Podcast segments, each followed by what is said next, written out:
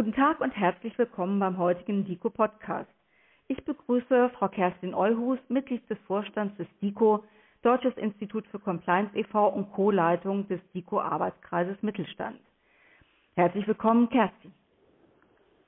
Dankeschön, herzlich willkommen, Katrin. ja, wir haben ein ganz tolles Thema heute, Compliance in Krisenzeiten. Prevent, Detect, Respond, die DICO-Checkliste für den Mittelstand. Kerstin, wie kam es denn eigentlich zu der Idee, dass unser Arbeitskreis Mittelstand eine Checkliste für Krisenzeiten erarbeitet hat? Das liegt an der Aktualität der Themen. Wir wollten einfach eine kurze und knappe Hilfestellung für mittelständische Unternehmen geben, einfach um etwas Struktur in die Fülle der neuesten zu beachtenden Themen zu bringen. In Zeiten von Corona sind doch viele Themen viel schneller real geworden, als wir uns das hätten vorstellen können. Datenschutz, Arbeitnehmerrechte, Organisationen in der Krise und IT-Sicherheit. Welche neuen Risiken sind entstanden, wenn viele Beschäftigten im Homeoffice sitzen? Wie, sind dort die, wie ist dort die Arbeitsumgebung und die Arbeitsbedingungen und wie ist es überhaupt mit der Funktionalität der IT?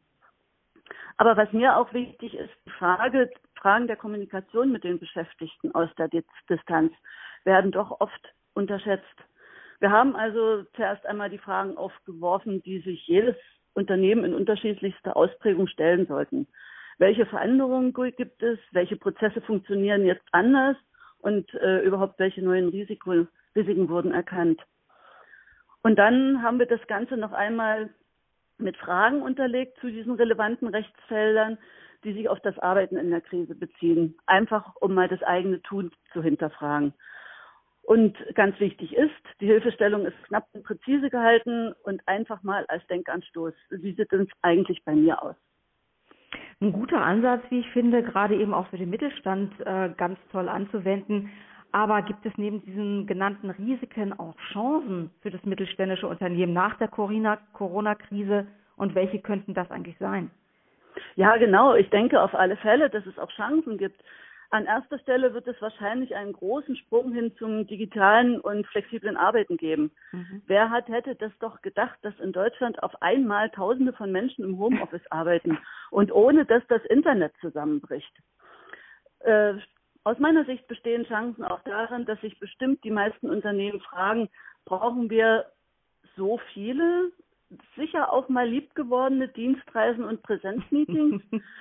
Tja, natürlich stellt sich jetzt andererseits heraus, dass nur digitales Arbeiten nicht immer funktioniert, aber eben immer öfter.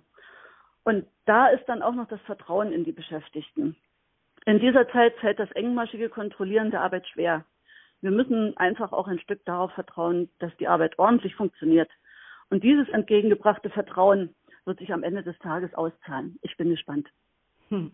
Da gebe ich dir komplett recht, dass Vertrauen im Mittelpunkt steht und Vertrauen steht ja auch im Zusammenhang mit Compliance-Maßnahmen, äh, wie ich finde, wirklich im Fokus. Ähm, deshalb Stichwort angemessene Compliance-Maßnahmen, also Verbandssanktionengesetz und andere neue Gesetze oder auch Richtlinien wie das Geschäftsgeheimnisschutzgesetz und die EU-Whistleblower-Richtlinie. Was rätst du mittelständischen Unternehmen in diesem Zusammenhang? Gerne einfach mal beim DIGO reinschauen. Wir im DIGO reagieren auf die Entwicklung in der Gesetzeslandschaft sehr schnell, um unseren Mitgliedsunternehmen schnell und pragmatisch Unterstützung bei der Umsetzung zu geben. Du hast es schon angesprochen, Beispiel Verbandssanktionengesetz. Wir haben die Auswirkungen dieses Gesetzes auf die Unternehmen sehr wohl im Auge.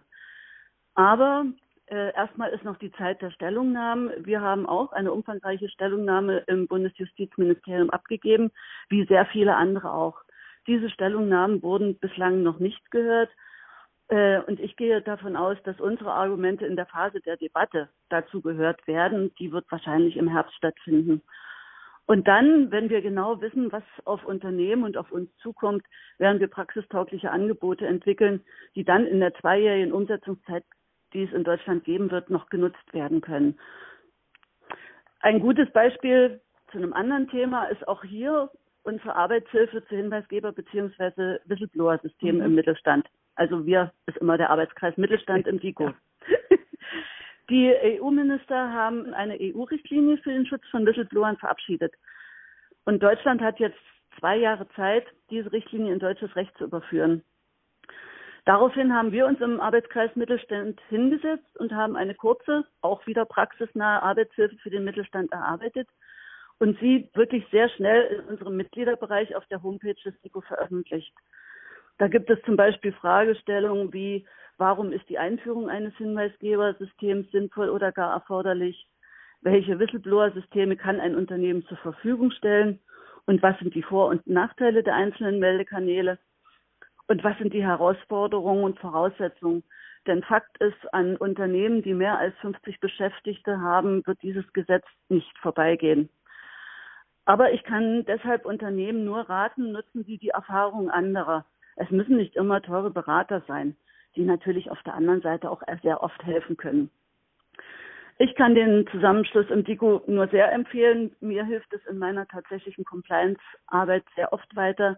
Sie arbeiten hier mit den Compliance-Experten Deutschlands zusammen und können davon nur profitieren, aber auch ihre eigenen Erfahrungen mit einbringen. Das finde ich auch ganz wichtig.